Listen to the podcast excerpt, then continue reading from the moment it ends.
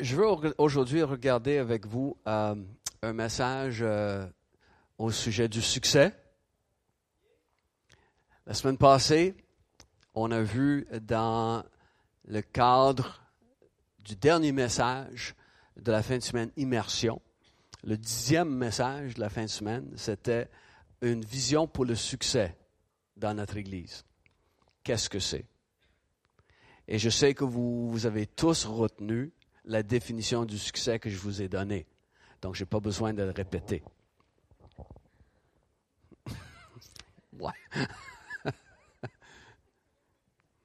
Donc, le succès se définit par la qualité de ta relation avec Dieu et la qualité de nos relations les uns avec les autres.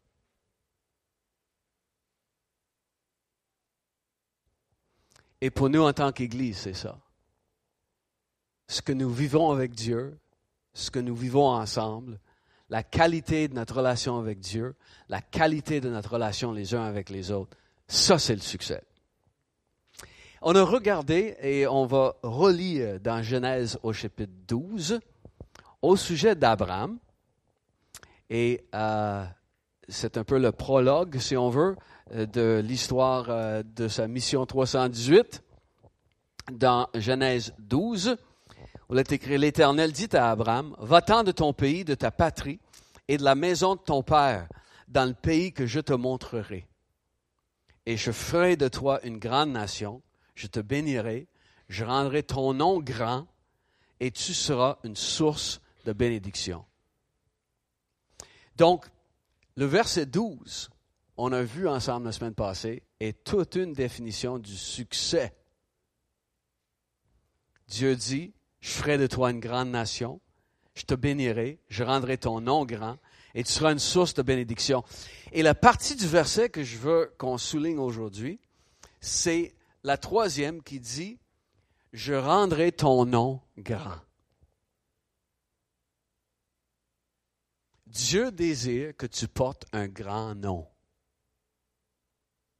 Il veut que ton nom soit grand. Ça fait partie de la bénédiction qu'il place sur ta vie. Et si c'était dans son cœur pour Abraham, est-ce que tu sais que c'est dans son cœur pour toi? Sans équivoque, sans doute, le désir de Dieu, c'est le succès.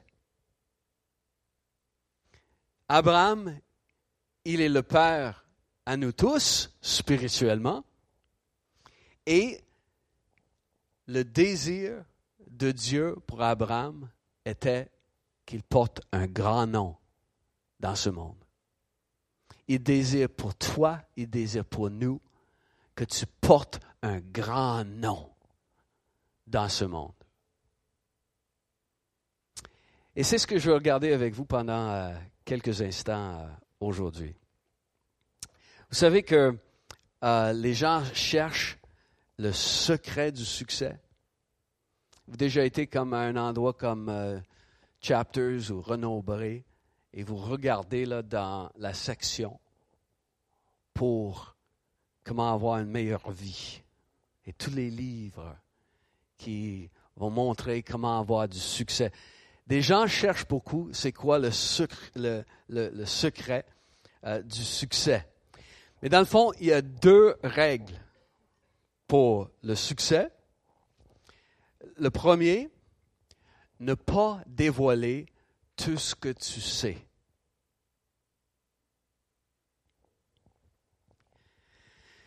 Donc, euh, si on passe à d'autres choses,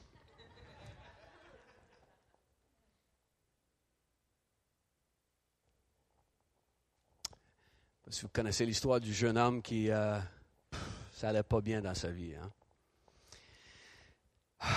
Puis là, il se promenait un jour dans un parc, est confus, il sent bu.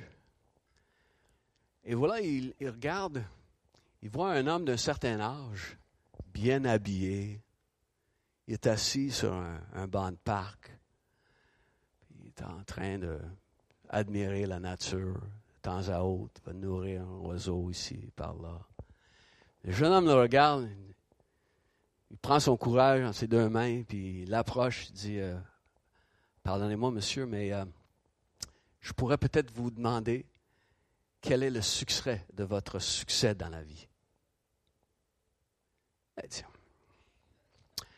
Jeune homme, ce n'est pas quelque chose que je dévoile souvent. Soyez-vous ici, là, puis je vais vous raconter.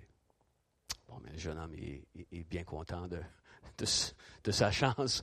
Il s'assoit. Et le monsieur, il dit, J'étais comme toi un jour. J'étais sans emploi. Je ne savais pas qu'est-ce que j'allais faire de ma vie. Et la vie était pour moi un mystère. Puis j'étais dans ce même parc. Je me promenais et j'ai vu un cinq cents par terre. Je l'ai pris. Et avec le cinq cents, je suis allé m'acheter une pomme. Et là, je l'ai frotté. Je l'ai frotté. Je l'ai frotté pendant une journée au complet. Et le lendemain, j'ai vendu la même pomme pour 10 cents. J'ai pris les 10 cents, puis je suis allé acheter deux pommes que j'ai frottées plus fort que la première toute la journée. J'ai frotté, j'ai frotté, et j'ai frotté. Et le lendemain, j'ai vendu les deux pommes, 10 cents chaque. Et je me suis acheté quatre pommes.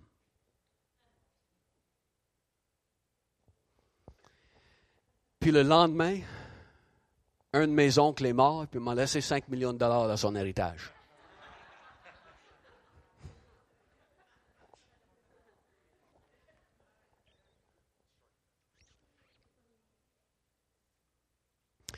Abraham a connu le succès qui a commencé lorsqu'il a obéi à Dieu, n'est-ce pas? Dieu dit, lève-toi, parce qu'il était installé dans la ville de Caran. Il était de la ville de Ur. Il a quitté Ur. Et il s'est installé dans la ville de Caran, dans le nord. Et à l'âge de 70 ans, Dieu lui dit, Abraham, lève-toi, déracine-toi, quitte ta famille, quitte cet endroit où tu vis actuellement, et tu vas partir et je vais te montrer où tu vas t'installer. Et ensuite, c'est le prochain verset. Je ferai de toi une grande nation je te bénirai, je rendrai ton nom grand et tu seras une source de bénédiction. Mais ça commence lorsque Abraham va croire ce que Dieu dit et il est prêt à partir. 70 ans.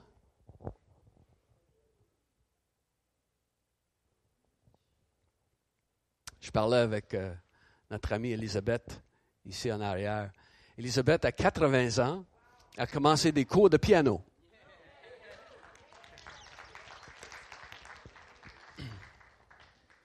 Elisabeth, à 80 ans, s'inscrit maintenant pour des cours d'ordi.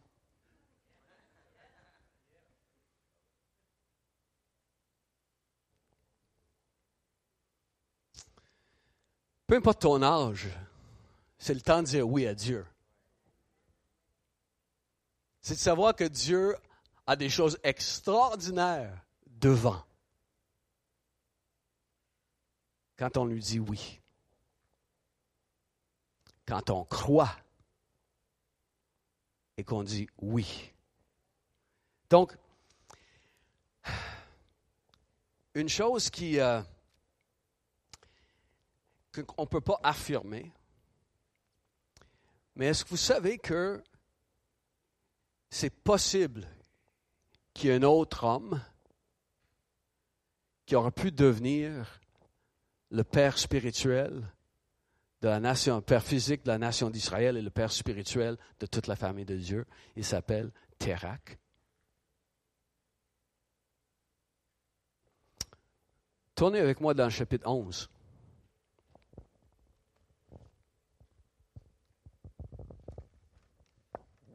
Et on lit quelques versets surprenants. Verset 27, vers la fin du chapitre 11. Voici la postérité de Terak. Terak engendra Abraham, Nakor et Haran, et Haran engendra Lot. Donc on sait que Lot, c'est le neveu d'Abraham. Et Haran mourut en présence de Terak, son père, au pays de sa naissance, où À Ur, en Chaldée ou en Babylone. En Babylone. Ur est en Babylone. C'est là où Terak est élevé. C'est là où Abraham est élevé. Abraham et Nakor prirent des femmes. Le nom de la femme d'Abraham était Sarai. Et le nom de la femme de Nakor était Milka, fille, d'Aran, père de Milka, et père euh, de Jiska. Sarai était stérile, elle n'avait point d'enfant. Terak prit Abraham, son fils, et Lot, fils d'Aran, fils de son fils, et Sarai, sa belle-fille, femme d'Abraham, son fils. Ils sortirent ensemble, deux en Chaldée, pour aller où?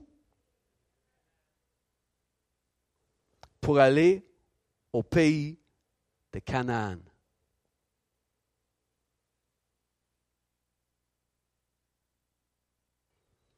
Ils vinrent jusqu'à Caran et ils y habitèrent.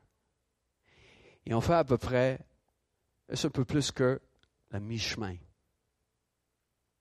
Ils se dirigeaient vers Canaan. Ils ne se sont pas rendus.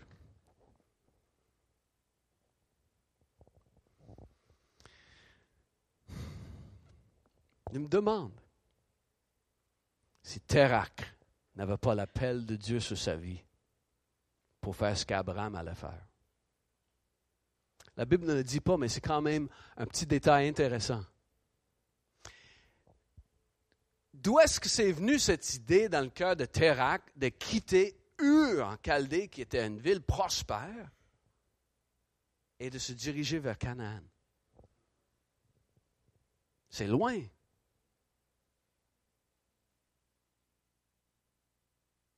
Et à mi-chemin, il l'arrête.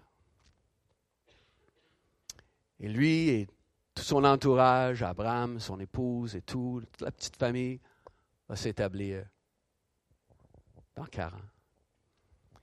Et plus tard, Abraham a 70 ans et Dieu lui dit, lève-toi, quitte ta famille, quitte ton père qui a peut-être fait les choses à moitié,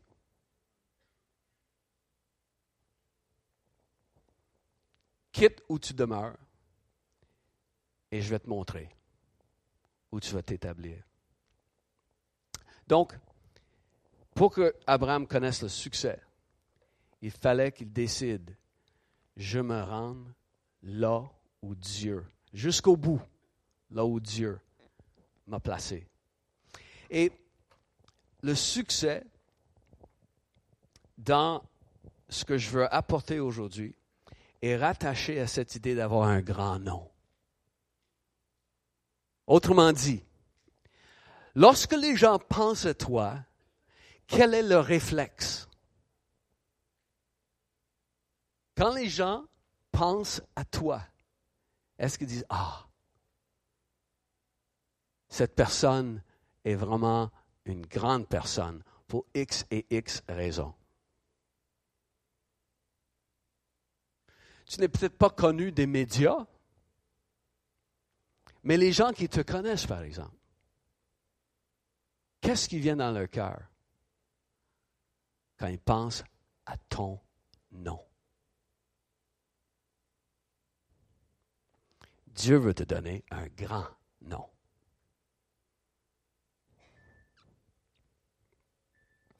La bénédiction de Dieu, c'est que tu portes un nom qui est dans le sens de l'hébreu, le mot grand en hébreu, qui est, employé dans le texte. C'est un, mot gadal, qui veut dire honoré, euh, connu, élevé. Honoré, connu, élevé. Et tout le long de la vie d'Abraham, il a vu euh, le, le, sens d'être honoré, le sens d'avoir son nom connu, le sens d'avoir un nom qui est élevé. Il a vu ça augmenter. Il a vu la bénédiction de Dieu augmenter, le succès selon Dieu augmenter dans sa vie. Tout le long. Vous pouvez voir ça dans, dans la parole. Et on lit ce verset par rapport à Jésus également. À la fin du chapitre 2 euh, de l'évangile de Luc, verset 52, c'est écrit, Jésus croissait en sagesse, en stature et en grâce devant Dieu et devant les hommes. Donc, son nom, hein, pour ainsi dire, croissait. Aujourd'hui, on sait qu'il est le nom qui est au-dessus de tout nom. Pourquoi? Parce qu'il a obéi jusqu'au bout dans le plan parfait du Père.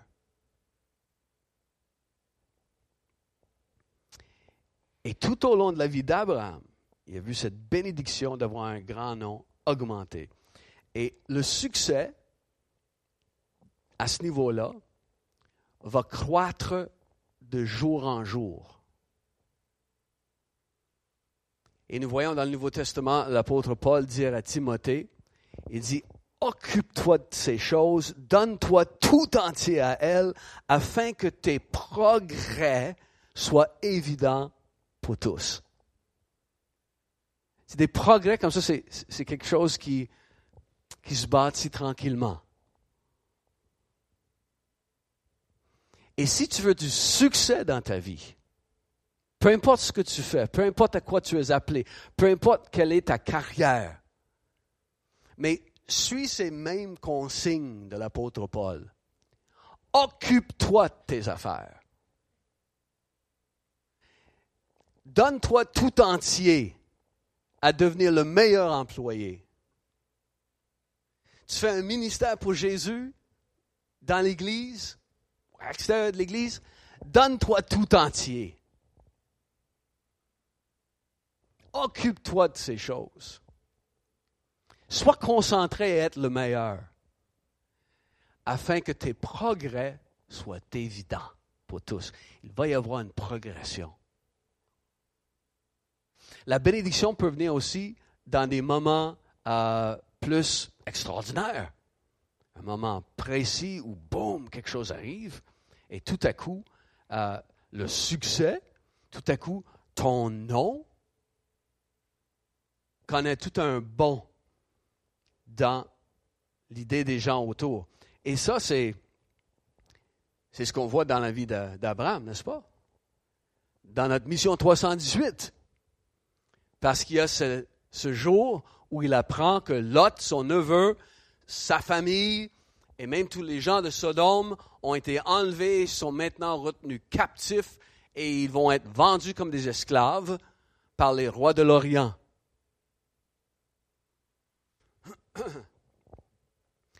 Et qu'est-ce qu'il va faire? Bon, mais il va armer 318 de ses plus braves serviteurs, il va partir à la recherche de ses rois, il va mettre sa vie au péril, il va aller chercher et sauver ce qui était perdu. Jésus dit, le Fils de l'homme est venu pour chercher et sauver ce qui était perdu. Donc on peut imaginer comment cet épisode a contribué à rendre le nom d'Abraham grand. Quand les gens pensaient Abraham, après cet épisode-là, imaginez comment son nom était grand côté compassion. Comment son nom était grand pour le courage qu'il a montré. Comment son nom était grand pour la stratégie militaire qu'il a employée lors de la libération des captifs. comment son nom était relié à quelque chose qui est grand à cause de sa générosité. Vous vous souvenez, là, quand on lui a présenté la possibilité de prendre euh, toutes sortes de richesses, quand le roi de Sodome vient euh, au-devant de lui, il dit Non, non, non, non, non. Tout ça, là, je vous rends. Donc, la générosité.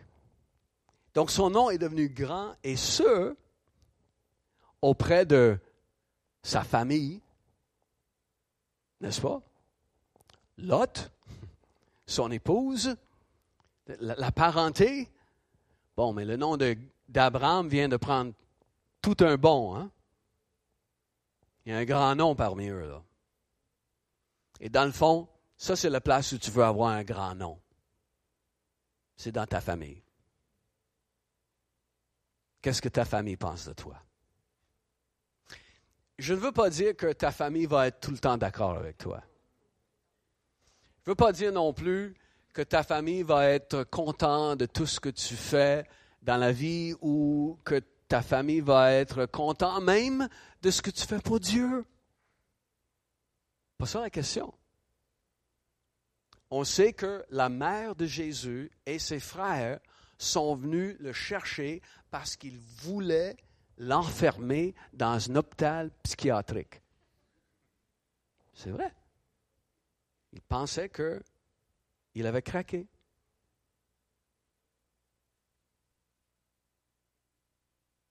Donc, il y a des moments où peut-être ta famille va penser que tu as craqué. Tu fais dans une église où ça jappe.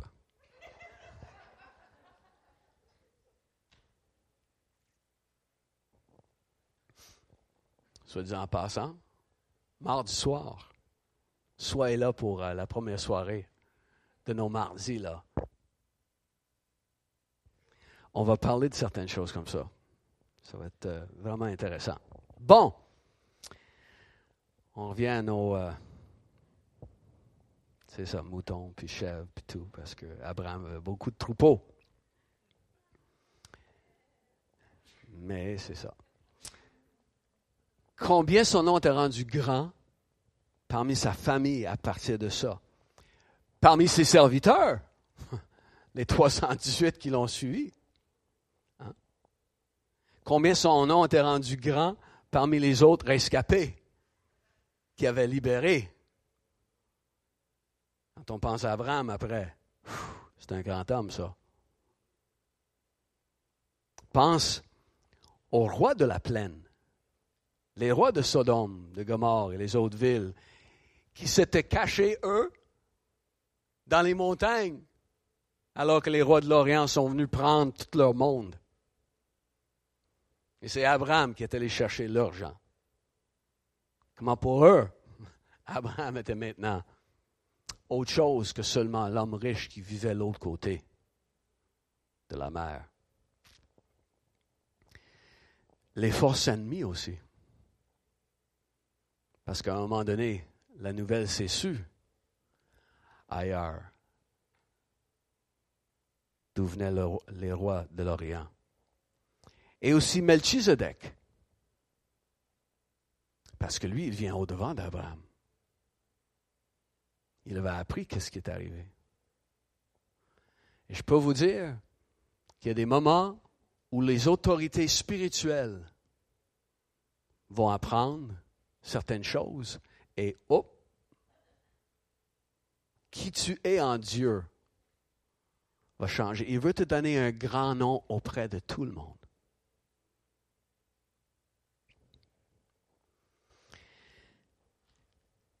Donc, dans le fond, c'est un peu euh, l'idée de la réputation. Proverbe 22, 1.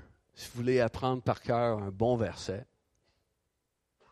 Proverbe 22, 1 dit qu'un bon nom, une bonne réputation, vaut mieux que les richesses de ce monde. Et c'est ce que Dieu veut te donner. Un grand nom. Que tu jouis d'une réputation dans tous les sphères de ta vie. Quelqu'un pense à toi? Oh oui. Oh oui. Ça, là, c'est quelqu'un. C'est quelqu'un. L'idée de la réputation. Il y a une différence, bien sûr, entre faire de grandes choses et avoir un grand nom. Tu peux passer, euh, tu peux capter bien des passes dans la NFL puis être un jerk. Tu peux réaliser des grands films puis être un pervers.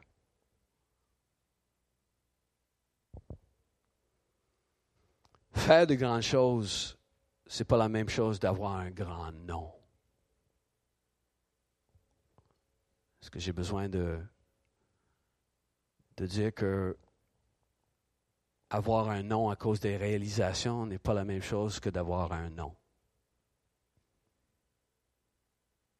Un nom qui veut dire une bonne réputation et des richesses. Accomplir de grandes choses ne change pas ton nom maintenant. Si tu t'appelles Harvey Weinstein ou Gilbert Rozon ou Jeffrey Epstein, Hein? Donc, je ne parle pas juste de, faire de quoi, mais je parle d'un nom et d'une réputation et d'un renom que lorsque les gens pensent à toi, ils disent Ah, ça c'est quelqu'un. Ça c'est quelqu'un. Dieu désire ton succès. Dis à la personne à côté de toi, Dieu désire mon succès.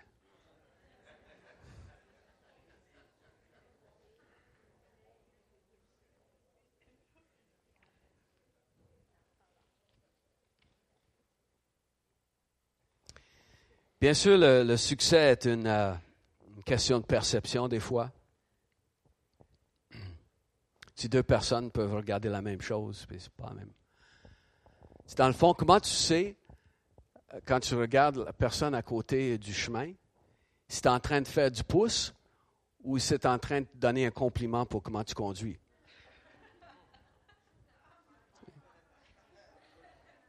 Question de perception.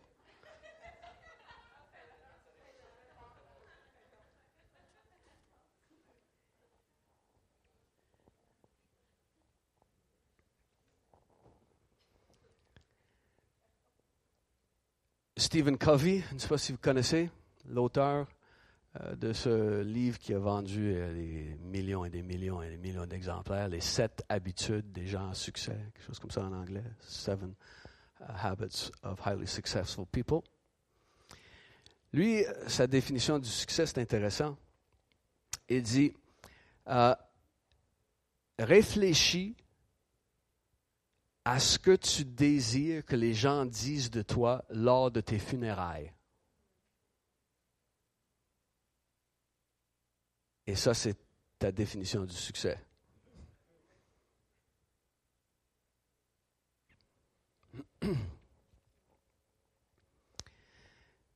Mais Dieu désire ton succès. Dieu désire que tu portes un nom qui est grand dans ce monde il a toujours le meilleur plan.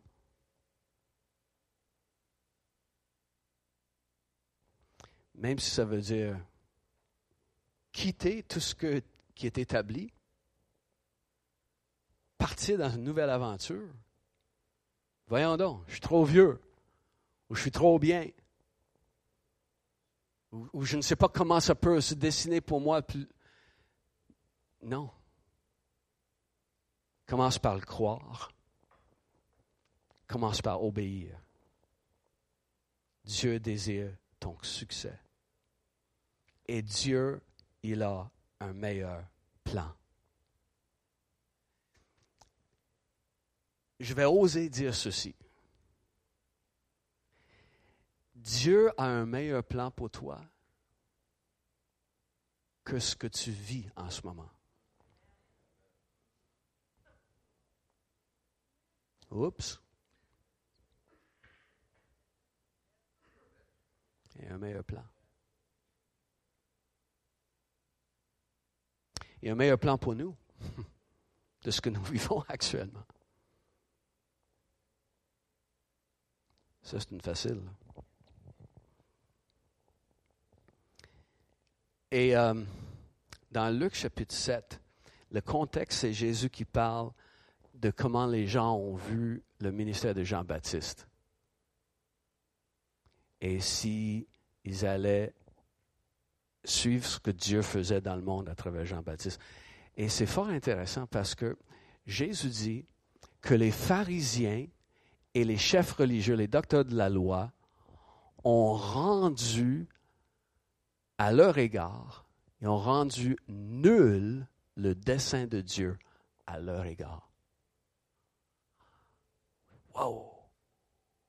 Pas facile, ça. Eux ont rendu nul le dessein de Dieu dans leur propre vie.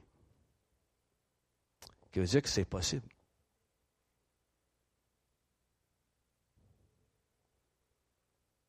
Donc, c'est, ça, c'est pas nous.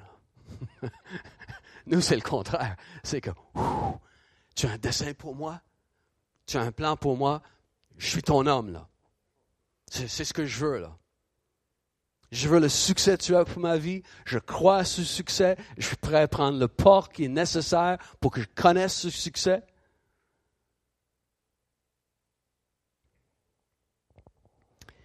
Mais le succès ne veut pas dire que tu seras aimé de tous. Hein?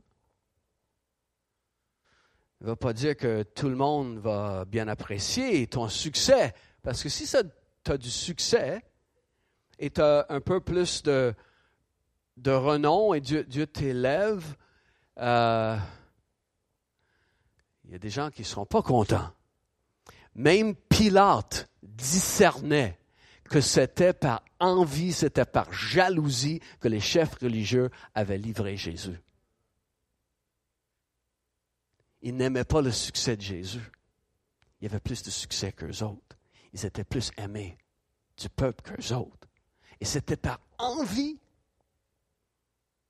qui s'était opposé à Dieu à cause de ce péché. Et nous allons ensemble poursuivre dans cette valeur, cet enseignement chez nous, dans nos églises Cash the Fire, l'importance de vivre la guérison intérieure. Parce que si le succès de quelqu'un d'autre te dérange à ce point-là, il y a un petit problème quelque part dans ton cœur. Et comme le dit le dicton, les gens aiment beaucoup le succès, mais ils n'aiment pas les gens à succès.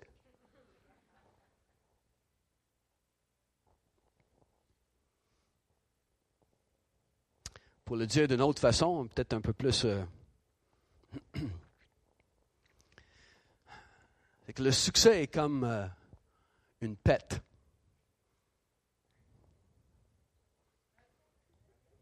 Un pet. oui.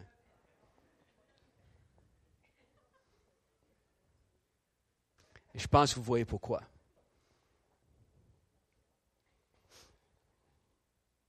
Ça ne dérange pas celui qui l'a, qui l'a fait, mais ça dérange les autres.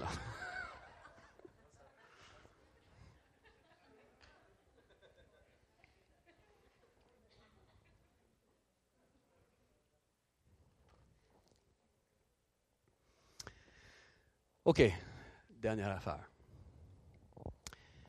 Genèse 14 encore. On va retourner dans notre passage où Abraham va libérer Lot, son neveu, sa famille et tous les gens qui avaient été emmenés captifs. Verset 16, il ramena toutes les richesses, il ramena aussi Lot, son frère, avec ses biens, ainsi que les femmes et le peuple. Après qu'Abraham, revenu vainqueur de Kedor à mer et des rois qui étaient avec lui, le roi de Sodome sortit à sa rencontre dans la vallée de Chavé, qui est la vallée du roi. Et Melchizedek, roi de Salem, fit apporter du pain et du vin. Il était sacrificateur du Dieu très haut. Il bénit Abraham et dit, Béni soit Abraham par le Dieu très haut, maître du ciel et de la terre Béni soit le Dieu très haut qui a livré tes ennemis entre tes mains. Et Abraham lui donna la dîme de tout. Melchizedek Euh, on n'a pas le temps de regarder ce personnage fort intéressant, mais c'était un homme qui servait Dieu. Il sort de nulle part. Tout à coup, boum, il est dans les Écritures. Il connaît Dieu. Il est appelé un grand prêtre pour Dieu. Dans euh, les psaumes, psaume 110, si vous regardez, et dans les Hébreux, on parle de Melchizedek comme le portrait pour préfigurer qui était Jésus, comme le grand prêtre de Dieu, qui faisait des sacrifices pour Dieu, pour le peuple, et qui représentait devant le peuple la présence de Dieu. Donc Melchizedek, qui veut dire roi de la paix et roi de tout ce qui est juste, c'est ce que son nom veut dire. Donc encore pour préfigurer qui est Jésus, il sort de nulle part. Tout à coup, il est là dans les Écritures.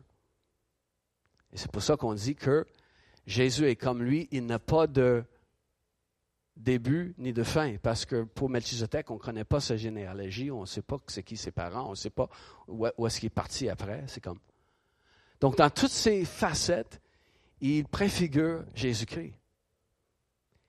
Et Abraham arrive après sa conquête, et Melchizedek va au-devant de lui pour le bénir pour le bénir. Et donc, la leçon pour nous, c'est implique-toi à gagner les perdus et tu verras la bénédiction de Dieu s'accroître. Avoir à cœur ceux qui souffrent et tu vas voir que Dieu va aller au-devant de toi dans ta vie pour te bénir. Il va prononcer sa bénédiction sur ta vie.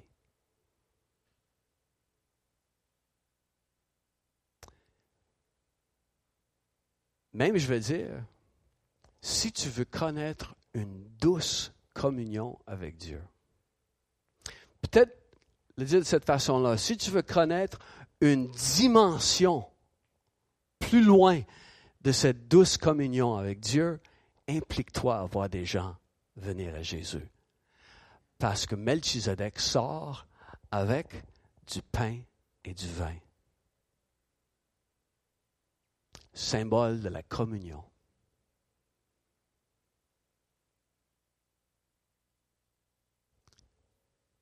Parce que tu vas connaître son cœur davantage. Lorsque ton désir, c'est de voir les gens qui souffrent venir à la liberté. Il va aller au-devant de toi avec une bénédiction. Il va venir à ta rencontre pour la communion. C'est bon ça. C'est lui qui va initier ça. C'est lui qui vient pour initier une bénédiction accrue. C'est lui qui vient pour établir une communion encore plus douce avec toi.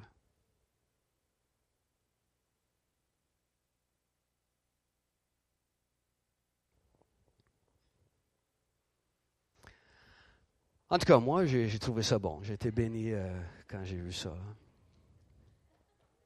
Donc, implique-toi dans ce travail de voir des gens venir au Seigneur. Ça, peut être dans l'intercession, ça peut être dans l'investissement financier pour, pour des projets qui touchent les gens, ça peut être dans un ministère spécifique, ça peut être aussi, comme on va faire, d'apprendre comment plus facilement partager ta foi avec quelqu'un d'autre. implique-toi et tu vas voir que Dieu va venir au-devant de toi. C'est Jésus lui-même, le souverain sacrificateur, qui va venir au-devant de toi. Aime les gens.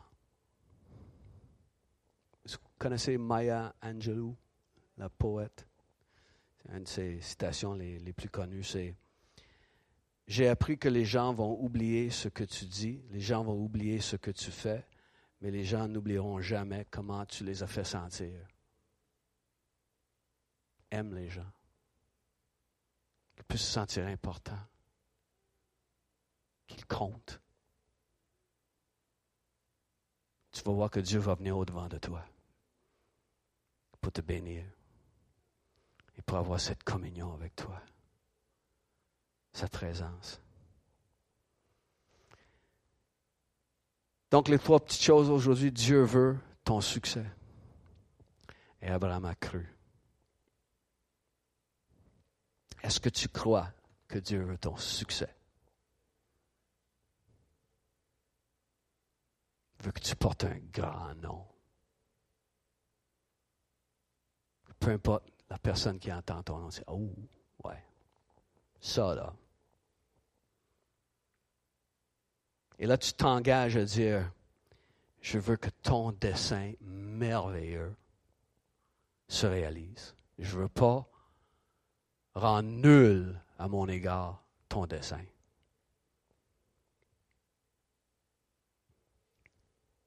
Et bien sûr, je vais porter ce grand nom avec distinction et fierté.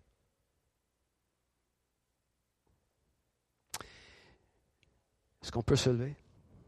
Je sais qu'on peut. Est-ce qu'on veut se lever?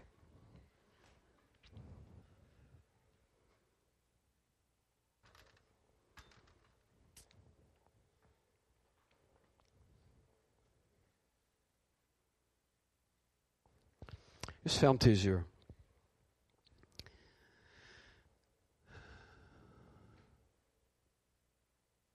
Saint-Esprit, je t'invite maintenant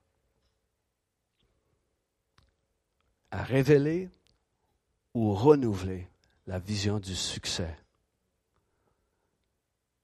que tu implantes dans nos cœurs. Saint-Esprit, je prie que s'il y a quelque chose qui nous a amenés à arrêter à mi-chemin, Saint-Esprit, je prie que tu nous aides à voir ça. Afin qu'on s'installe dans l'appel que tu as.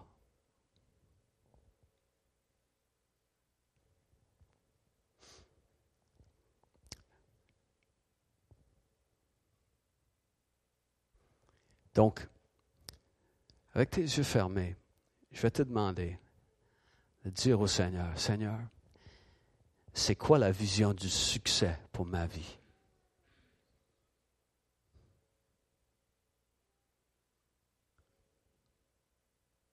C'est quoi le succès pour ma vie? Dans quel domaine est-ce que tu veux rendre mon nom grand? Quel est le succès?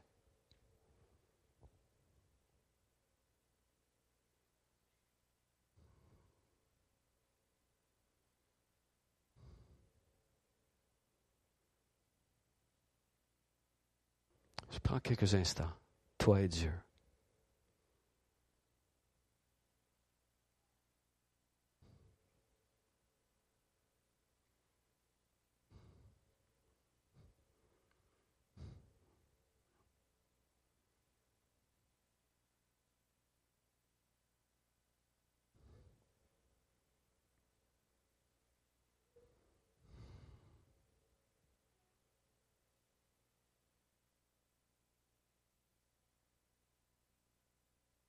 Ressemble à quoi le succès pour ta vie?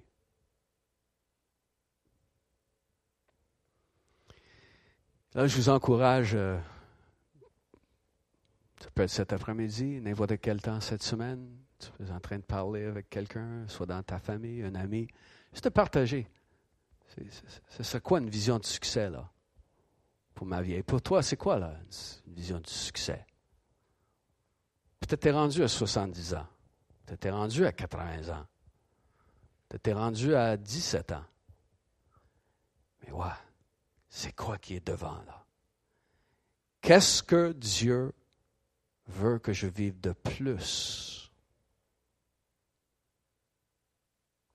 que je vis maintenant? Dans quoi il me dirige?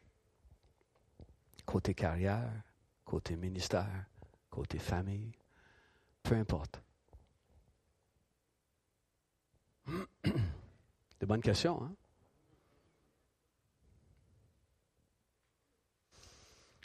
Et aujourd'hui, on va terminer. Je vais vous inviter à participer à la Sainte Seine, où on va prendre le pain et on va prendre le fruit de la vigne. On dit merci Jésus pour cette communion que j'ai à cause de ce que tu as fait sur la croix. Et aujourd'hui, alors que vous venez pour recevoir euh,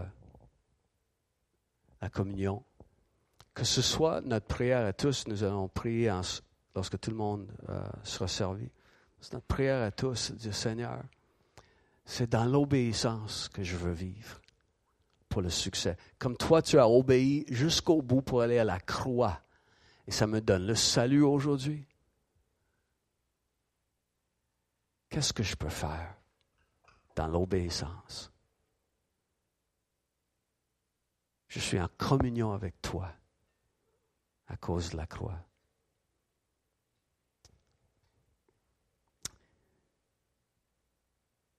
Donc, euh, vous pouvez venir euh, chercher. Euh, et lorsque vous avez pris un morceau de pain, vous avez pris une coupe, restez ici en avant, d'accord? Ne mangez pas le pain, ne buvez pas la coupe tout de suite.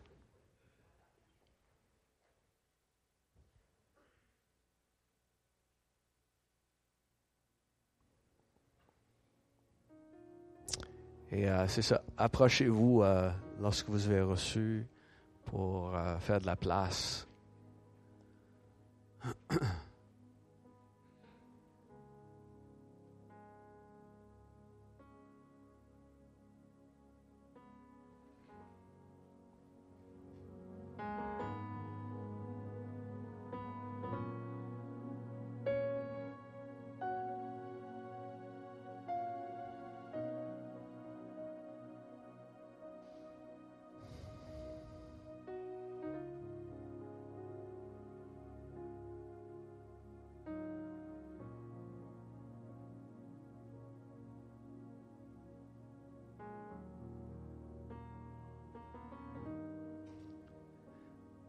Seigneur, prie pour le succès sur nos vies.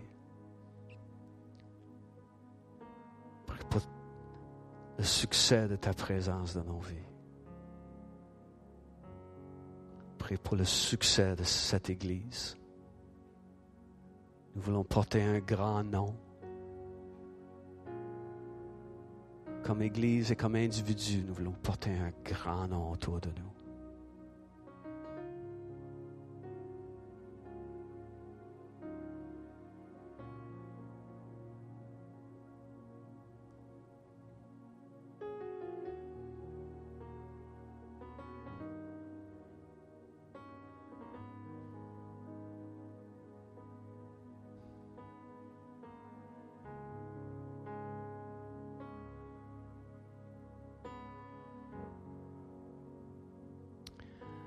Abraham n'a pas toujours été parfait, on le sait. Hein? Il a fait des erreurs. Mais c'est rarement aux erreurs d'Abraham qu'on pense. Il porte un grand nom, malgré ses erreurs.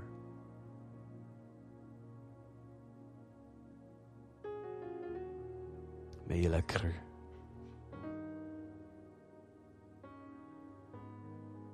Tu le bénis, Seigneur.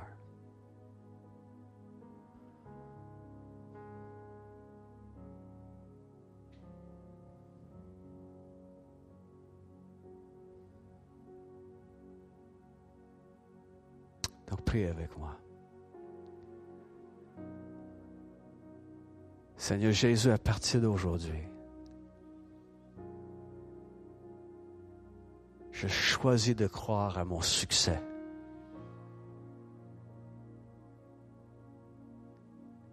Je crois d'abord que tu es mort pour moi. Pour me sortir des ténèbres. Pour m'établir dans ton royaume de lumière. Je crois en toi, Jésus. Tu es mon sauveur. Et tu es le Seigneur des Seigneurs. Alors que je prends aujourd'hui cette communion, j'annonce ta mort jusqu'à ce que tu viennes. Car je crois aussi que tu viens. Tu seras un jour de retour sur cette terre. Et tu régneras au siècle des siècles. Jusque-là, je t'offre ma vie dans l'obéissance. J'ai choisi de croire que tu as un dessein à succès pour ma vie.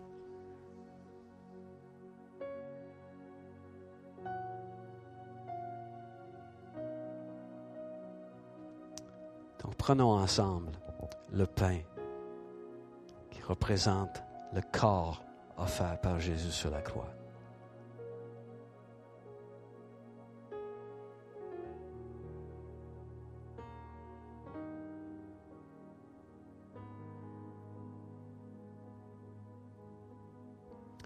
Après avoir soupé, il a pris la coupe. Il a dit, voici la coupe de la nouvelle alliance en mon sang qui a été versée pour vous. Donc voilà, une alliance qui traite avec toi. Il est sérieux, là. Une alliance.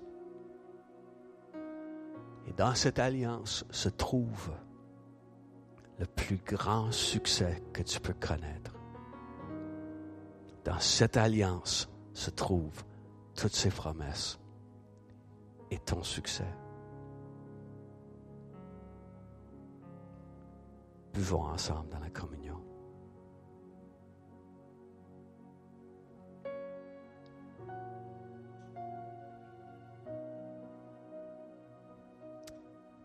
Merci Jésus. Seigneur, je prie pour... Euh, des moments où tu vas courir au-devant de nous pour nous bénir et nous faire connaître des moments dans ta présence comme jamais. Et je prononce cette bénédiction en ton nom, Jésus. Amen. Amen. Amen.